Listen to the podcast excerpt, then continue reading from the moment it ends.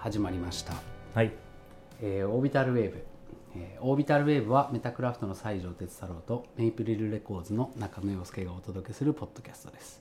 このポッドキャストはさまざまなカルチャーの話題を通し新たな発見の連鎖を楽しむ番組です。これは定期的に配信していく予定ですが本日はボリューム0ということで収録してます。よろしくお願いします。よろしくお願いします。さあ始まりましたねついに。そうですね。さっき一回撮って撮り直しました。同じ話をまたするっていうわけにもいかないんであれですけど、えっとまあ、僕ら、えっとまあ、中野洋介と西条哲太郎なんですけども、まあ、かねてからずっと「ポッドキャストやってみたいね」なんて話をしていて何年ぐらい経ちますか？1年？一年半とかかな。そうだよね。まあなんか自己紹介してみるかとはい。いうはいことで、じゃあ僕から、えー僕は、えっとメイプリルレコーズというレーベルの代表を務めていて、えー今そのメイプルレコーズではエメラルドというバンドを扱ってます。で僕自身もエメラルドというバンドで歌っていてまああのライブしたり楽曲作ったり、えーしておりますと。でえっとまあもともとあのラジオとかでこういう話することはあったんですけどもうちょっと深掘りしていろんな話をしたいなっていうのもあって、まあ、このラジオちょっとやろうぜみたいな話を哲太郎君としていた流れですね、僕はそんな感じの自己紹介ですかねえーメタクラフトの西条哲太郎です。メタクラフトっていうのは、まあ、あの、引っ越し会社みたいなものなんですけれども、えーっと、検索してください。メタクラフトです。メタクラフトあの領収書には前堂でメタクラフトカタカナで。はい、ということであの僕らはあれですね池尻大橋をよく拠点にしてるんですけれども、そこの飲み屋で知り合ってもうちょっと僕が、まあ、毎度知り合いだったらよくわかるように意識朦朧としながらもう ベロベロになって。あのもう世の中の全ての事象はセックスのメタファーであるっていうような事象あの持論をですねずっと繰り返した時に、まあ、ちょうど洋介君が入ってきてですねでそのちょうど洋介君のやってるバンドの曲が BGM でかかっていてなんつう愛撫のような声なんだと。これももうまさにメタファーだっていうようなお話を1時間ぐらい初対面の中野洋介さんに無理やり話を聞かしたっていいうのがやーもうね楽しかったですよ。僕も一時あの全部セックスになぞらえて考えるっていうことがあって。あの第0回目から まあまあまあ。そうそれをいきなり高校生の頃の同級生に全部文章化して送ってドン引きされたってことがあります。文章化してくるって。気がまあ狂ってるなって。えそれが高校生高校生卒業してあの高校を卒業して疎遠になっていたうん。仲良かった女友達に、うん。今こんなこと考えてるっつって、うんうんうん大学行ってすぐの時送って、うん。あの中野くん頭おかしくなっちゃったんだみたいな。ジョルジュ・バタイユの読みすぎですよ。だからね、あの初めて会った時からおこれはと思って、はい。でその日、まあ、酔っ払ってたから覚えてないと思うんだけど、はい。哲太郎君がこっちをまっすぐに見て、はい。友達になろうって言ったんですよ。おお でもこの年で友達になろうって面と向かって言われたことがあんまりないからうんちょっと嬉しくなっちゃって友達になろうっつって。一生の中でもそんな友達になろうなんて言わない まっすぐ目を見て友達になろうっつってなんかいいなこれと思って。そうそう。そうそれ以来ずっとねいろんなところであっては、うん、遊んでますね。ライブも来てくれたしね、はいはいはい、うん、生愛撫だと思名前 恥ずかしいわそんな。そう。まあでもねなんか結構そのまあ2人が最初会ったのはウィムス。ウィムスコーヒーバーっていう池尻のって、はい、あのお店があってあのそこで出会った人たちとか結構物作ってる人とか個人でやってる人とかも多くてあのまあ話の話題がなんかみんなそれぞれ持ってる話題が毎回変わってきたりとかするから楽しくてあの、しょっちゅう飲みって僕らの「エメラルド」の「東京」っていう曲の MV もそこで撮影しうんうんうん。一部そこで撮ったものもあったりとか、えー、となので意外とこういろんな縁がつながって、まあ、うん。今に至るというところですかね。うん。うん。まあなんかさてさてこれはどんな話をしていこうかっていう第0回なんでちょっとざっくばらんに話して、例えばまあボリューム1につなぐようなうんうんうん。流れを作れたらいいのかなと思ってて、うん。もうなんかいきなりだけどその普段どんなものに接して暮らしてるとかどんなこと考えてるみたいな話ができるといいなと思って、うんうんなんかまあかん分かりやすくする言うと、まあ、今回そのさまざまなカルチャーの話題を通しっていうことなんで、うん。最近どんなところにこう注目してますか？そのカルチャーで言うと。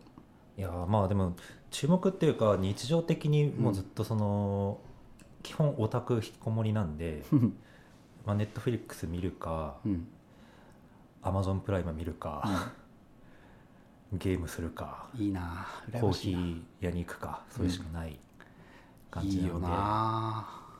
基本的にそうだなアニメ映画とかしか触れてないですね、うん。最近は。あと漫画読んでて、漫画ね、どこで漫画読むの家？うん、風呂の中で。買ってきて？いやもう全部 Kindle で風呂の中で読みますよ。なるほどね。はいはいはい。もう電子化してるわけだそうですそうです。昨日とかいや今日もずっと寝てなくて、うん夜中の4時ぐらいまでドラクエのレベルを上げてその後 風呂に入りながらえっと何読んだっけかな。今読んでた漫画はちょうど買ったやつはえっ、とね昨日読んだ漫画 F の7人ジャガーン満州アヘンスクワットゴールデンゴールド。読んでる。ピッピッコマ的なやつ？いやこれあの Kindle Kindle ね。普通にもう買ってね読むやつでガンガン買ってますよ。うん。なんか俺漫画読み始めるともうひどくて。うんあの嫁さんの話一切聞かなくなるから 本当に空いた時間でしか読めないけどちょこちょこ読んでる。え何読んでるんですか？俺はねあのーケンガンアシュラとはいはいはいあとねあれ読んでるかな。えっと漫画ワンがすごいねちょうどいいんだよ。なんか空いた時間で読めるから。であとはね「モグラの歌」うんああいうちょっとちょっとバイオレンス入っててうん。軽く読めるみたいなのが好きであとはまあ灼熱カバディ。あめちゃくちゃ面白い。ははは灼熱カバディは結構最近読んだ中でも面白いスポーツ漫画です、えというわけであんまりこうちょっとサブカル臭がないものを選んで読んでるのにも理由があってーうんハマっちゃうんですよ。うんうんうん。だからなんだっけ前あのいにおさん？浅野いにおさんあーはいはい。のなんだっけ？えっとあの三角形のキャラクターが出てくる。プニプニじゃなくて。デッド・デッド・デーモンズ・デデデ・デストラクションは読んでますよ、あ読んで面白い、うん、あ面白いっすよもちろん。あれそれのかなり初期のやつですか？それは。えっとソラニンねとか。ソラニンじゃなくてねあれ、えーおやすみぷんぷん。ああはいはいはいはい。そうおやすみぷんぷんが結構暗くて。うん。そう。あとあの勇者たちっていうのも相当な内容でした面白かったけど。うん。なんかでも漫画はちょっと最近漫画とゲームがだから全然疎くなってるから、うんうん。まあ、家でゲームあんまできないからあのゲームの話になるとマジ聞いてるだけなんだけど、デス・ストランディングとかは超やってみたかった、うん、本当にやってみたいな。俺洋芸苦手で。うん。コロナの最中もずっと「ファイナルファンタジー」あれ一番私あのホストが戦うやつ15でしたっけ？わかんねえ。15だったかな？確か15ずっとやってプレステ。ひたすら釣りしてキャンプしてるってだけでしたあいいじゃん。でもそれあれなんか動物の森的な楽しみ方もできるみたいなことだよね要は。まあそうですね。動物の森やってないからあれですけどどう動物の森ってあれって借金追われるゲーム。ですよね要は。タそういうことになるのに借金を取り立てられるゲームだってことは知っていた なんかねゲームもそう歌集中で自分が結構うなんかやりだしちゃうともうねその世界から出てこなくなっちゃうから、あ最近はもう体を動かして、まあ、音楽できるだけやれるように時間作ってっていうような感じの生活にはなってきてるんだけど最近あれですか？じゃあ映画はこの間朝4時にさテッサロ君からさ「そのエヴァンゲリオン」のさ、あの新しいやつの,、うん。あのリンクが送られてきて、うん。この時間まで起きてるんやと思って。そうなんですよ。あの時間までずっとゲームしたり映画見たり、最近あの寝れなくって悪夢で目が覚めるぐらい 寝て寝れてないと。体をね動かせばね。今俺も引っ越ししててあの昨日めちゃくちゃ運んでて、うん。その引っ越し業者が来る前に一回荷物を片付けるっつって、うん。新しい家にあの車何3往復ぐらいしてうんやってきてもうヘトヘトになっちゃって夜。はいはいはい。でそうするとまあ眠れるかなみたいな。悪夢見ます？悪夢って。悪夢ね見るよ。うん。見るよ。すごい嫌だ。うん。俺の見る悪夢はなんかメタ視点がなさすぎてリアルすぎるというか、嫌だ。できるだけ夢は見たくない。いやねこないだあの狐に疲れる夢を見て以降心臓が痛いんですよ。えー？もうそう体に起きてることが夢に出てるやつやん。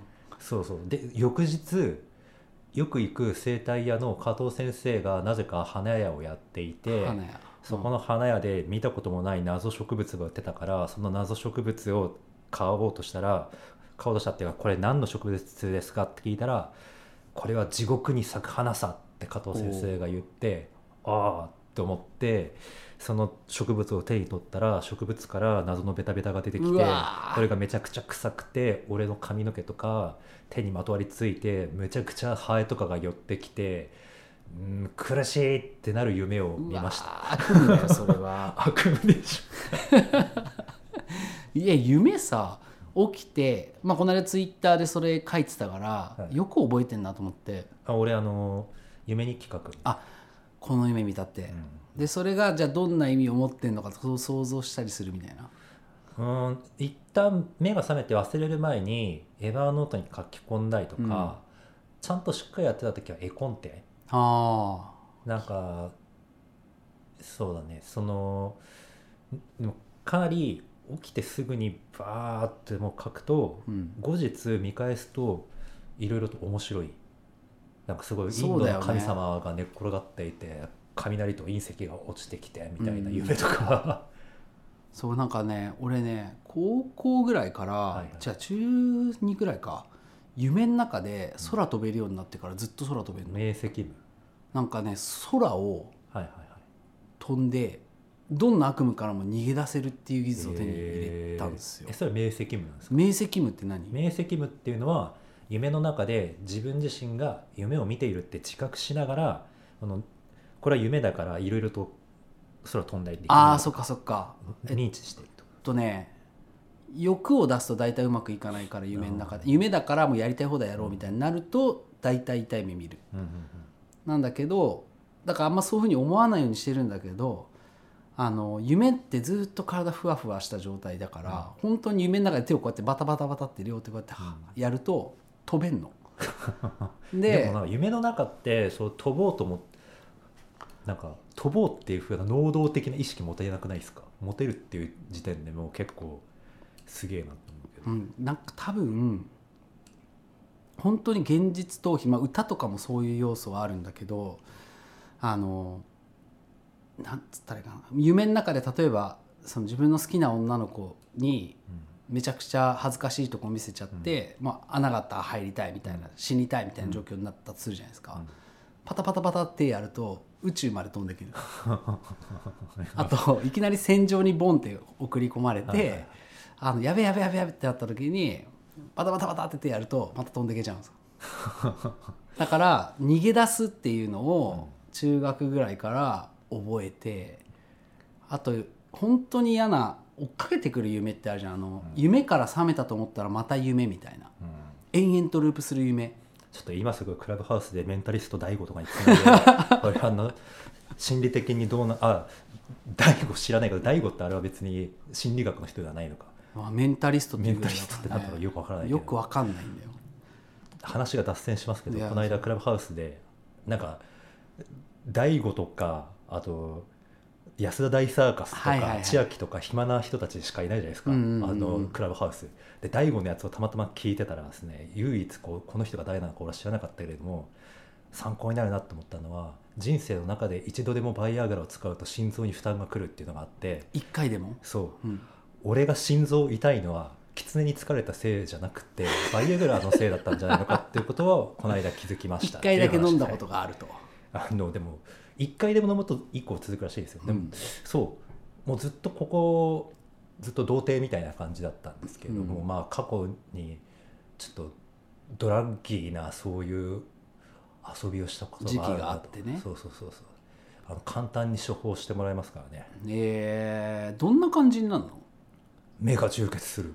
あだからあれニトログリセリンかなんかであの心臓病のためにもともと作られたものだからそうか、うん。なんか結構変な負担かかるっぽいんですよ。でえっ、とねシアリスだったかな。なんか別にもう一個黄色くてちょっとデカめの錠剤があって、うん。こいつを1個全部飲むと朝から晩までずっといつでもぶっ立てるみたいなマ感じ。ジ？でそれは普通上飲むともうすげえもうギギンギンになっちゃうから危ね。半分に折って飲むぐらいがいいよ君ぐらいの年齢はみたいなこと先生言ってましたけど。へえ。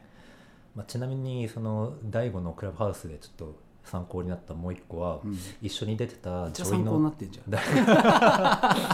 女の人も裏技的にそれ飲むと、うん。ちょっとこ上がる。うよ上がるってことだなるほどな。充血するというなんか。じゃあまあお互いに、まあ、ラブドラッグとして楽しむみたいなのも使えできるじゃないですか。う、んなるほどな。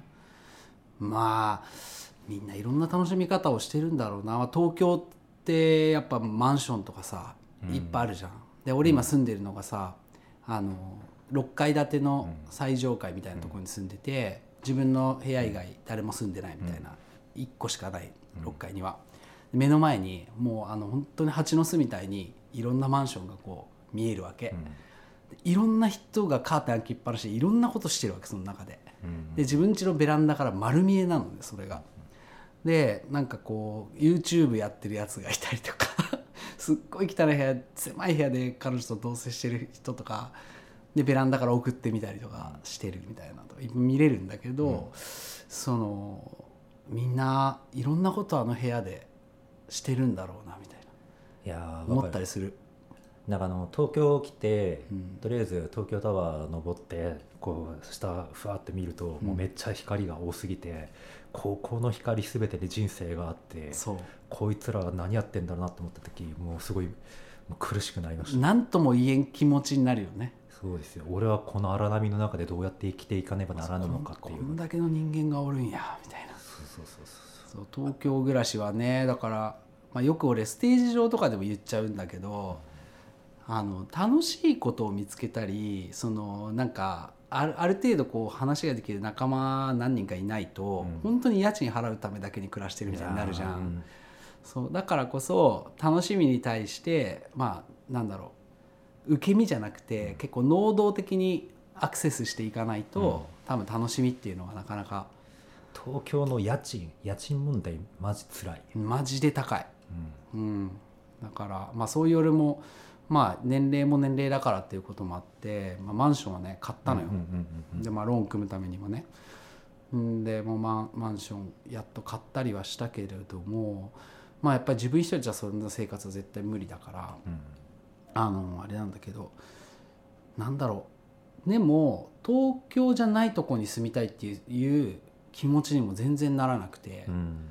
なんでかなと思ってたんだけどもともと俺あの西西条君も仙台だよね、うんうんで、えっと、仙台でそこからまあ出てきてさこっちいるわけだけど、俺もなんか寮生活をうん。中学校からしてて高校も寮生活、うん。全部超田舎。うん。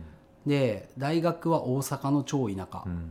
で結局12歳までしか親と一緒に住んでない。うんうんだからあのそれからずっと寮生活始まっちゃって狭い人間関係の中でうんうんうん。生きていかなきゃいけないし、その謎の常識とかヒエラルキーが出来上がるわけじゃん、その空間の中で。でそういうバイアスを受けないところに一回行ってみたいって言って大阪行ったんだけど、はいはい。大阪大阪超田舎で大阪芸大っていうところも、であのでバンドでデビューすることになって東京に出てくるんだけど東京はなんか良くも悪くもその心臓部に近いから、うん。血流がすっごい流れが速いから、もちろんちょっと寂しさとか置いてかれる感じとか、焦る感じとかってのはあるんだけど、うん。あんまりみんながその個人の修正や、うん。性格とかあのもちろんいけないことしたらいけないんだろうけどもあんまり執着しないで、うん。あのまあ、流れていくっていうのかな、うん。それがすごい心地よくて、うん。で行く場所によって自分のキャラクターをいろんなキャラクター試して自分を発見するみたいなのもできるじゃん、まあ中学高校とかってお前ってこういうやつだよねって一回決まっちゃったら、うん。みんなその手で来るじゃん、はいはいはいはい。あれがもういや俺もっといろんな自分いるはずで、うん。もっと自分の可能性ってあるんじゃないかみたいな思ってた時期があって、うん。なんかそれがいい年になっても、まあ、ずっとこう開発し続けられるというか、うん。自分でこう広げられるみたいなところに魅力を覚えて東京に住んでるんだなみたいな。うん。いやでも東京じゃないと生きていけないと思うんですよ。っていうのはその食いぶちが東京にしかないっていうのがあるんですよ、ん。なんかやっぱり地方の方と東京とで文化的文化的資本っていうんですか、うん。そこにもかなり偏りがあってやっぱりどうしてもみんなまあ大学とかもあるし、うん。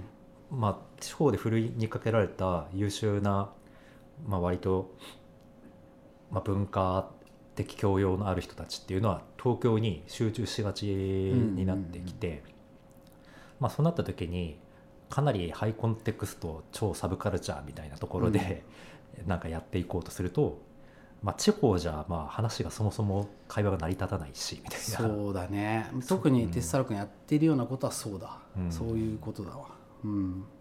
なかなか食っていけないと思いますね逆に東京じゃないと。確かにね。なんかいいなと思うのはやっぱ二拠点生活みたいなのがあって例えば福岡あたりに、あの安く使えるようなオフィスみたいなのを持っていて、まあ、そこ行ったり来たりしてみたいな、福岡って、まあ、飛行機代さえ出せればうん。その都心へのアクセスと空港がめちゃくちゃ近いのね、うんうんうんで家賃も安いし、うん。飯うまいし空気うまいしみたいなとこなの。だから何かに集中したい時とか制作に集中したい時はそっち行って、であのいざ仕事だってなったら東京でゴリゴリやるみたいな、そういう生活してる人とか見るとうん。ちょっと羨ましいなってうん思ったりする、うん。うん。やっぱなんかノイズというか雑音が多いというかうん。そう。でもそれがもうもはや心地よくなってるから慣れてるし、逆に何の音もないところとか、うん。周りに知り合いがいないところとか行った時にどうしようってなっちゃうだろうけど、そういうところでなんかもう逃げ場のないいある種もうそこにでやんなきゃいけないって決めてうん。曲作りに行くとか、なんか撮影しに行くとか、うん。そういうのができたら結構いいのかなと思ったりもする。いやなんかそのうちはその仙台宮城の方で海の方の町って言ったら漁村っていうか、うんうんうんうん。ついこの間もその向こうでリボンアートフェスっていう3.11のために、うん。まあ、復興のために2017年ぐらいからうんやっている、まあ、割と大規模なアートフェスがあって今年コロナのせいで、まあ、ちょっとできてなくて、うん。夏開催に延期したと、まあ、その、まあ、状況とかを自分でやってるイベラっていうメディアで取材しに行ったんですよ、でまあ久しぶりにあっちの、まあ、石巻の方とか行ってみて、もう怖いんですよ俺。あっちの、うん。なんつうんだろう。漁村。その地震とか津波とかそういうのは置いといて、うん。あのなんつうんですかうちのじいさんとかもまあ別にその差別用語とかではなく、まあ、ブラックとかうんって言う、言いますけどうん。そういう漁村のそのなんて言うんだろうなあのそれこそスマホの漫画になりそうな、うん。あの村カルチャー日暮らしのはいところにはいはいはいはいはい。なるめっちゃ怖いやつ怖いんですよ。なんかそういうなんかこうここにもし俺が生まれたらもうここでどうやって生きていったんだろうなってことすっごく不安になる。うん。超怖い。ただ一方でその地方で海の方あのなんだろうな葉山とか、うん。あのまあ、別に地方っていうか、まあ、東京からしたら地方だけど、まあ、ちょっとすぐと電車で行けて戻ってこれるぐらいの,、うん。まあ、あの鎌倉とかあの辺にもう一個家あるのはいいのかなとは思いますけど。そうだね。まあ俺は一回行ったよ石巻。本当にその震災あった直後で、てかもうそろそろうん。今年もう10周年になるじゃないですか、そうだよね。ちょうど俺がバンドを解散した時期解散を決めた日が震災の日だった。うん。うんでもう途方に暮れて渋谷を歩いている時に、えっとガタガタガタってあの代々木公園に向かう坂の途中ね、うん。うんガタガタガタって揺れてパッて見たらこっちにあるなんかうん。ちょっとなんかシンデレラ城みたいな先っぽになってる建物のドアがうん。バタンバタンバタンバタンってなってたの、うん。うわやべえの来たと思って、うん。もう精神的にはずっと世界の終わりみたいな状況で生きてたから、はいはいはもうダメだこれ以上続けられないみたいな感じで、でそこに今バーって芯来て、なんじゃこりゃみたいにな 完全な週末です。そう。終わったみたいなでその翌日から北海道行くことになってたんだけど北海道も行くっつってはいはいはい。最後のライブになっちゃったんだけどそれが。でまあ解散した後に帰ってきてなんか落ち込み倒してたから俺が全部なくしちゃって、なんかみん震災のタイミングでみんなこういろんなものを失ったと同じタイミングで、うん。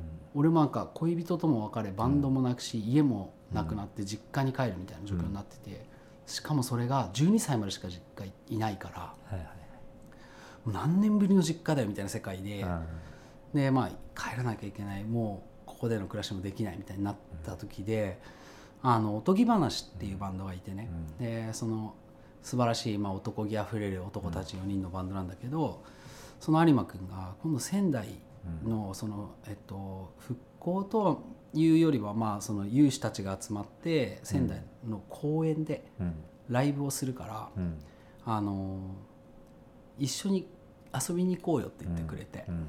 であの僕はローディーとして行ったんですよ、でその時におとぎ話の車乗ってそれこそあの、えーさっき話してたなんだっけえっ、とあの海沿いの、海沿いの町そううん。海沿いの街をこうわーっとこう見ていったら。あそれがえもう2011ですか？2011ああまあ本当にまあなんかバッテンマークとか。ドラム缶で火焚いてたりとかそうそうそう車がまだジェンガみたいに積み重なってた時期ですよね、で本当にそういう時期ですれ違うのも自衛隊の車みたいな状況のところここに家があったって想像できないぐらいの平地になってて。でまあヤシの木木みたいなのがみんなもこう倒れてるみたいな、海沿いの。でそこ走ってからまた帰ってきてみたいなのがあって。結構衝撃だったな。うん。いやなんか俺は仙台の仙台駅とかがかなり最寄りらへんだったから、うん。高校であの辺にいた時に、まあ、仙台からさらにもっとその離れた海沿いの町とかからいろいろみんなが来てて、うん。でそれでそんなめちゃくちゃなまってるし海沿いで田舎者だみたいな感じのバカにしてたやつの村が全部真っ平らになくなってたとか、うんうんうん。ええー、みたいな。本当にそういうことはあったですね。あまあ日本という、まあ、細い長い縦長でうん。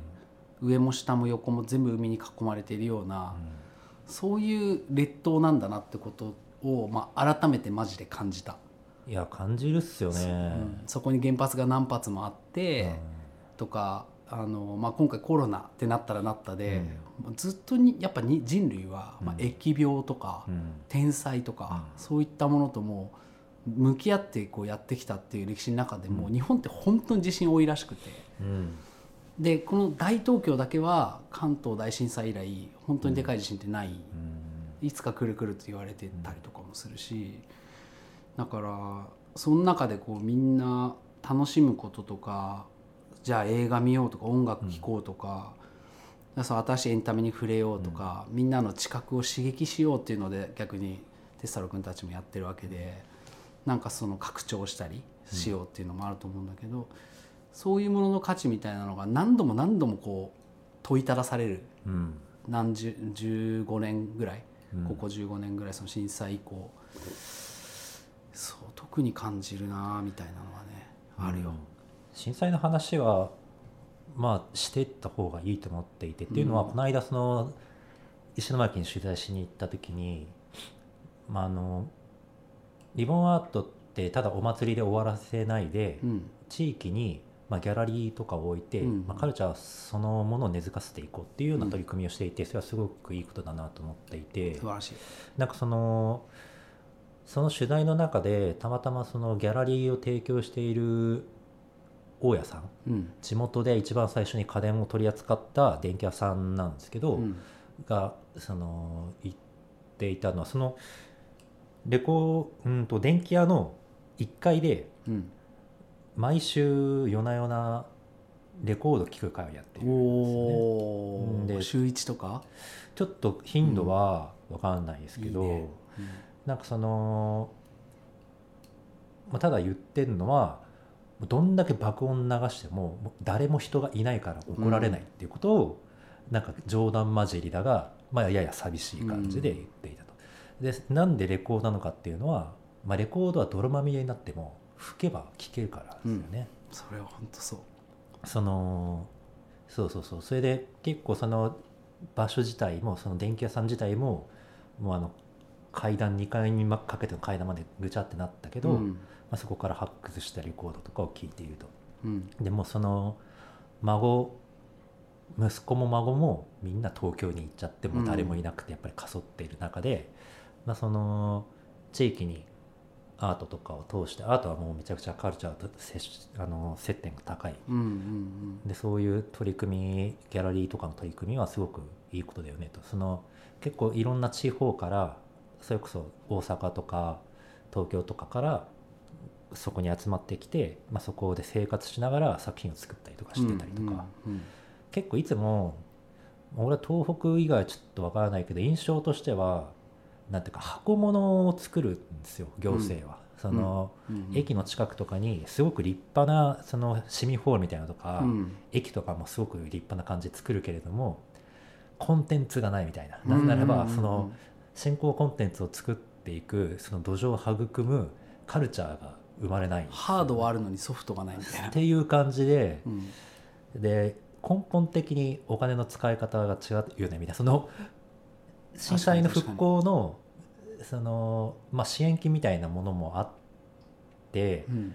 で石巻の皆さんもその阪神・淡路大震災の時の被災者の方とかを呼んで勉強会してどういうふうに使うべきなのかとかっていうこととかをしたけれどもやっぱり年度ごとにその予算の期限があるから、うん。間に合わなくて結局あのマンション建っちゃったみたいな、はいはいはい箱はい。物作っちゃってで果たしてそれでよかったの？で結果的に若者たちは東京に行っちゃってここには新品の建物とあの昔から住んでいるおじいちゃんおばちゃんしかいないみたいな、でこれだと衰退していくからね、ただでさえ人口も減ってきているしね、でその今回さらに言えばコロナでこう人がこう来なくなった。そのリボンとかギャラリーとかいろいろあってあともともとあの漫画ロードって言って石ノ森章太郎のうん、うんうん。記念館とか、えー、と博物館があって、まあ、そういう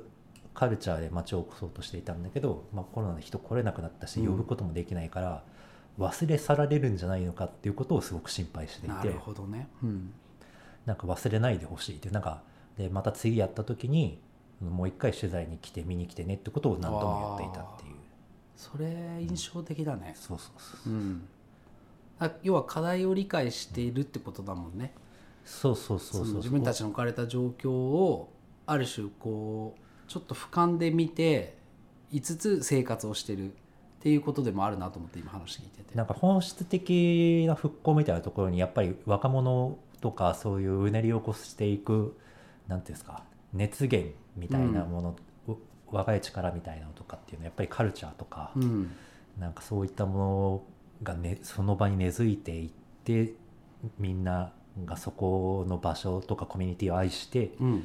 盛り上げていこうっていう感じが作れていくといいんですけどそうだよね。やっぱり東京にどうしても割とみんな集まってきちゃっていて、そこから逆輸入するとか、うん。うん、地元に残すっていうのは結構大変だなっていうことはそうだよな。んていうんだろう。なそのた純粋にこう震災後のうん。その街づくりっていうので箱をただ作るだけじゃなくてソフトうん。コンテンツそしてカルチャーみたいなっていうのは超大事だなっていうのを思いましたね。なんかちょっと同じこと繰り返してしいやいまったんです。やでもね俺思ったのはでもってわけでもないんだけど、スケボーやるじゃん。うん、地方の子たちの方が圧倒的にうまい気がする。まあ場所があるからね。場所がある、う んまあ、あと時間結構こう遊ぶ、まあ、ミッドナインティースとか見てる人は分かると思うんですけど、こう閉鎖的だったり退屈から解放される手段って限られてて、でな俺の場合はそれが音楽だったんだけど、それこう寮生活してる中で音楽を夢中で貪るように聴くみたいな。でもう大きい休みしか帰ってこれないから、まあ TSUTAYA とかで大量に借りたのを全部 MD にして寮に持ってって、えっと、もう300枚ぐらい MD にして寮に持ち込んで聴いてた。うん。でなんかそのそういう夢中になるものがさ地方の子たちで例えば一個スケボーって見つけたら、本当にずっとやるのよ。だって他にやいやることもないんだもんね。すっげえうまいの。でスケボーってカルチャーって面白くて多分ファッションと音楽すごい結びついてくるし、あとは分かりやすくこのだゲームだったらさああいうこう MMO とかでもそうだけど、あの強くなったらいける場所ってはっきりあるじゃん、はいはいはい。で人ごとのスタイルっていうのがそこまでフィーチャーされないんだけど、うん。うんうんスケボーっていろんなスタイルがあるのまあスタイルそう飛ばない人もいる、飛ばないでもかっこいい人もいるし、うんうん。とか得意技苦手なやついろいろあるんだけど、本人が楽しんでたらもうかっこよくなるわけっていう、だからあの じゃあ例えば堀米君とかみたいになれなきゃやる意味がないのかっていったらそんなこともない遊びな本当乗ってるだけで楽しいみたいな、サーフィンとかに近いんだけど。だからし,、まあ、しかも初期投資がサーフィンとかスノボーに比べたら全然少ないしうん。うんどこでもできるし、なんか僕は地方に行きたいと思うのって大体スケボー夢中でやれそうだなとか、うん。そういうことを考えたりとかする。だから例えば、えー俺はだからそういうああいう地方に立ってるイイオンみたいなさ大きいはいはいはい。とこあるじゃん、うん。ああいうとこのすぐ近くの空き地に、うん。もうスパーク作っちゃえばいいじゃんと思ってて。ああ確かに。子供遊んでる間買い物してとか,、うん。だから全部そのカルチャーの多分集まるところって遊び場じゃないといけないと思ってんの、東京はクラブっていうのがあるじゃん。うん。夜な夜な音楽聴くとか、あの昨日は仲間と集まるためにちょっとおしゃれなお店があるとか。うん。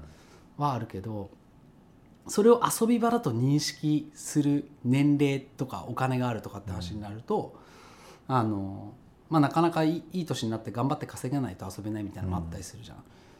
だけどスケボーさえあって、まあ、夜もちょっとナイターとかで遅くまでできるようにしてあげるとか、そういう場所があって近くにスケートショップカフェ。うん。で大人向けのちょっとバーみたいなのまで複合的についてれば、うん。そこだけでずっと楽しい。うん。でそこに遊びがあると人が集まってくるから老若男女問わずそこで遊ぶようになっていくみたいな、あのことは起きてくるよなみたいな。ただ地方をイオンとかイオンとかがああいうこうどんどん入ってきちゃって街の商店街が過疎化してますよってなった時に、あのじゃあどうすんの？ってなったらそのまあその商店街の中に、うん。遊び場。特にだから僕らが行ったライブハウスでパンク聴くみたいな、遊び場だよって言える場所がちゃんと大手を振ってあってほしいなっていう。うん。ちょっと探さないとたどり着けないとかはちょっと難易度高いと思ってる。うん。もう遊んでいいよで大きい広いで好きなようにやっていいよみたいなところがあってほしいなっていうのはちょっと思うもうねスケボーこう移動手段に使ってた時期があったんだけど、うん。ガラガラガラガラっと音がするじゃない、うん。で 俺はもうちょっとそれが注目を集めるのがすごいドキドキしてうんうんうん。やめた、そうそう。あ であれもね多分ねなんかこの間鵠沼に行った時に、はいはい。あの信号が少ない歩道みたいなしかも広くてタイル張りなの。はいはいはい。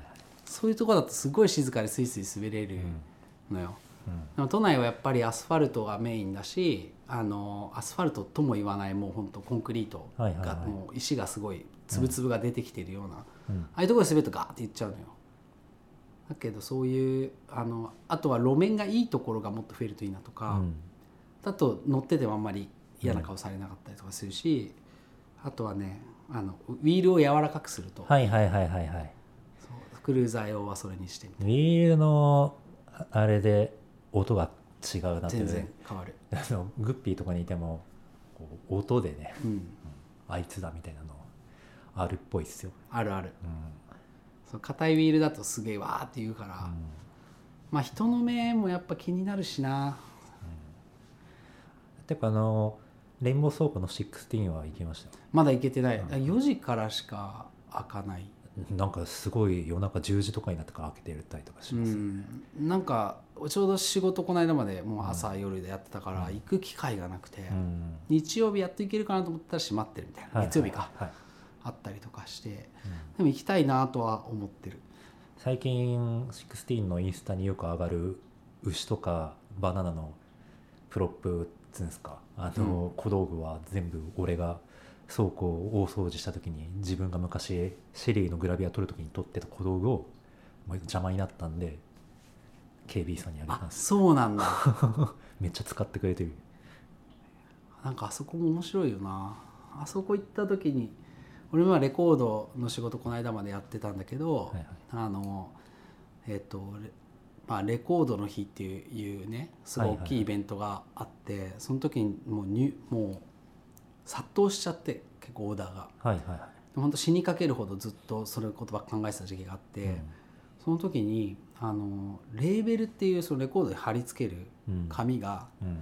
あのつかないっていう事件が発生したんですよ。あであのそれは上質紙っていう紙なんだけど、上質紙だと下の紙まで一緒に吸盤で吸い上げちゃう問題っていうのがあって隙間があるらしくて、これ何とかして埋めて間に合わせられないだろうかと思って、うん。レインボー倉庫行って、うん。あの万力を貸してくださいって頼みに行ったこと。あ思いっきり締めたらその紙と紙の間の密度が狭まってはいはい2枚取りっていうそのレーベル2枚取っちゃう現象を落ち着けられないかなと思って。できたんですか、でやってみたけど結果ダメだったんですよ。うん。あのコーヒー屋さんのマスターにあの契約してる人しか触っちゃいけないから、ちょっとあの手伝ってくださいっつってやってもらってあのそれでやってみたけどダメだったんだけどあのあの時期にもう憔悴しきって行ってちょっと万力で締めてまた工場に送ってみたいなことやってみた。なのであれなんだかんだ言って今思うと楽しかったな。ちなみにレインボー倉庫っていうのは、えー、と池尻大橋にあるシェアスペースで、まあ、倉庫ガレージで、まあ、メタクラフトもオフィスを貸してもらってるんですけど、まあ、そこはいろいろと工具があってうん。そういう万力とかそういうのが置いてある場所ですね。斉藤和義さんも来てた来て写真撮ってなああそうそう。なんか見た目がいいから、うん。あそこで斉藤和義さんもだしなんか昔ラッドウィンプスとかも撮ってたかな、ん。なんか後にラッドウィンプスのドラムのサトシ君っていうのと別のところで知り合って、うん。彼にサウナの入り方を教えてもらって、あとそう思い出したけど文化浴泉っていう銭湯があるんですね。最高最高。文化浴泉であのサウナ入ってたら、うん。サウナに突然ラッシャー板前が入ってきて「こんにちは」みたいな感じで普通にこえ 挨う拶したの？うおなんか普通にあの話しかけて、ー。みんなに「え？みたいなっていうのと水風呂に入ってたらさっきまでテレビで見てた原田泰造が水風呂に一緒に入ってきたっていうのがあります。みんなじゃあこの辺なんだな。なるほどな。結構驚きだったのが普通にまああの思春期過ぎたぐらいスケボーちょうどやめる頃ぐらい一回高校生半ばぐらいにやめる頃に俺がすごい好きだったアレキサンダー・リーちゃんっていうスケーターがいるんだけどその人があのもうめちゃくちゃ自分の家の近所であのお店をはいはい。はいもあのオフィスを持ってたりとか、まあ、世田谷公園であったりとか、この間ついにやっと話しかけることができたりとか、あのえリーさんよくそれこそグッピーにいます？そうだよね。であのグッピーいたら話しかけてく来てくれたりとか。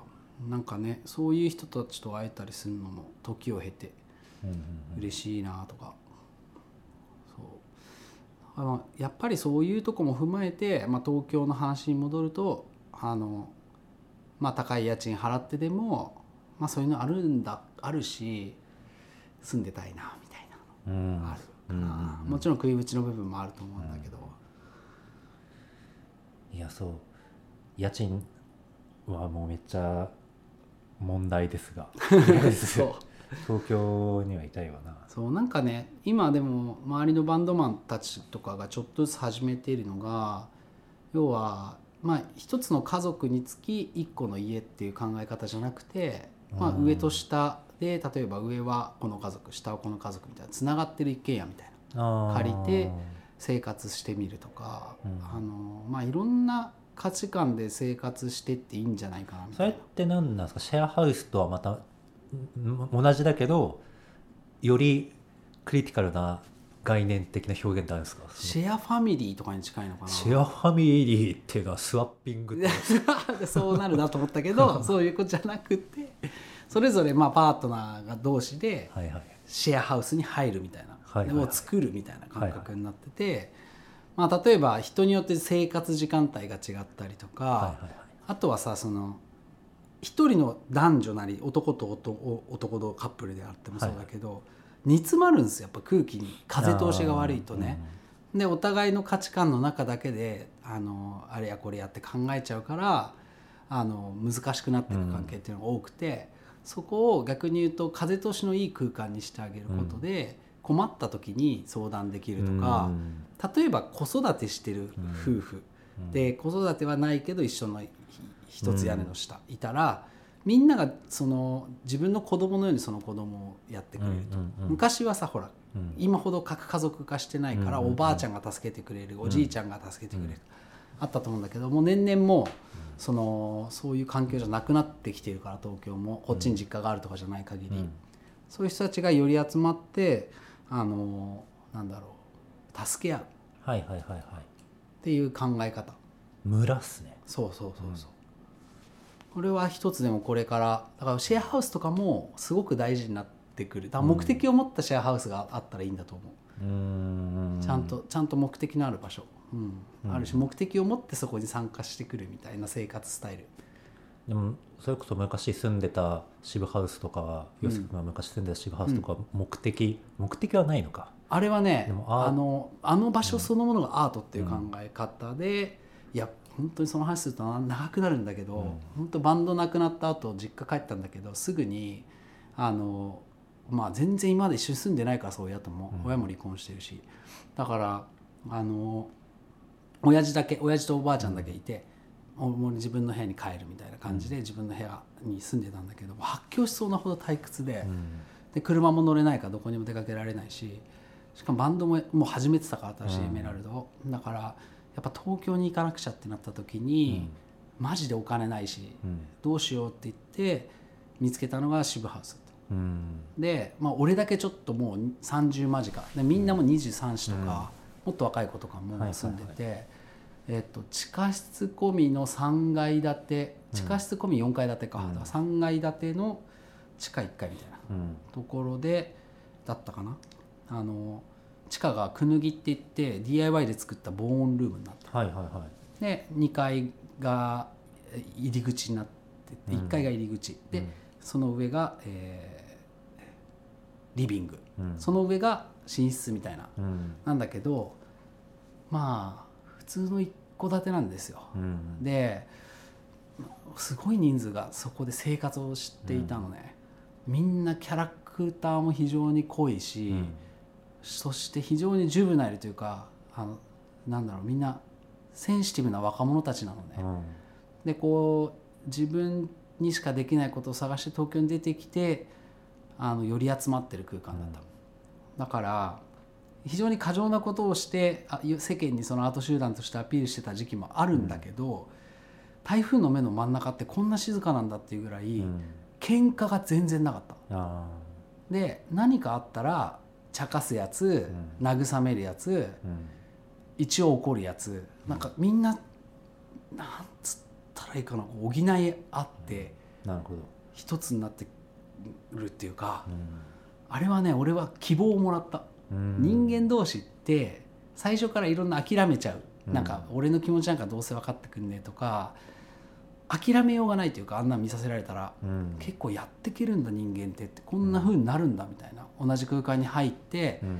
そこが自分の居場所だから、うん。なんとかなって出ていかざるを得なくなるのも嫌だしうん。誰かを傷つけてその友情がなくなるのも嫌だし、うん。せっかくここを作った代表たちの気持ちうん。も大事にしたいみたいになった時に人間ってここまでうん。共同体としてこう柔らかいうん。生き方ができるんやみたいな。うん結構感動してうん。相当救われたあの時期。うん。も結構ギークなところがある子たちだから例えばその時期ちょうど下で選挙フェスとかやってて、うん。まあ、宮城洋平がわーってやってるのをその丘の上の南平台町でうん冷めた目でうん。見てるみたいな、なるほど。そう。なんかそういうのもすごい含めて面白かったな